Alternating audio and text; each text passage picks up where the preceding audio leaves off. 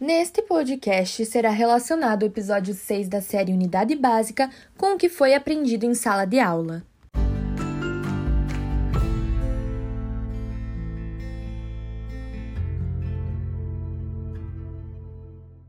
Logo no início do episódio, podemos ver a situação do acolhimento, que nada mais é a escuta, problematização e reconhecimento das queixas do paciente, que no caso de Demerval era cefaleia, vômitos e febre.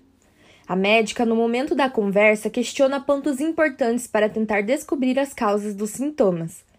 Se ele viajou para algum lugar recentemente, onde ele e sua esposa moravam, descobrindo no caso que era perto de um centro de reciclagem.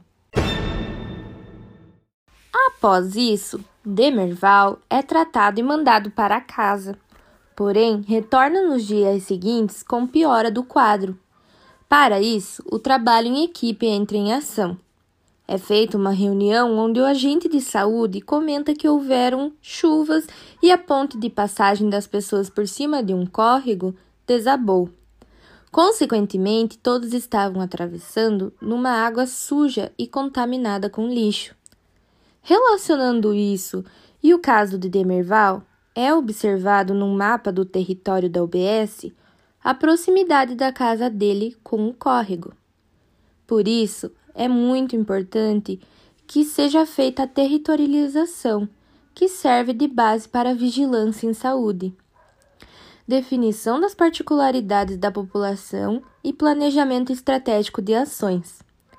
A atenção domiciliar não é vista em sua totalidade, porém o médico vai ao local afetado e realiza exames na população dali.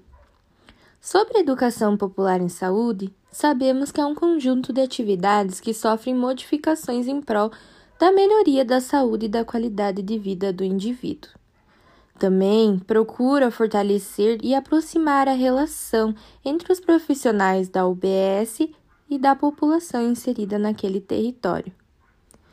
Na série, essa aproximação é feita através de grupos de conversas, onde população e a equipe juntas chegam a uma solução para o problema.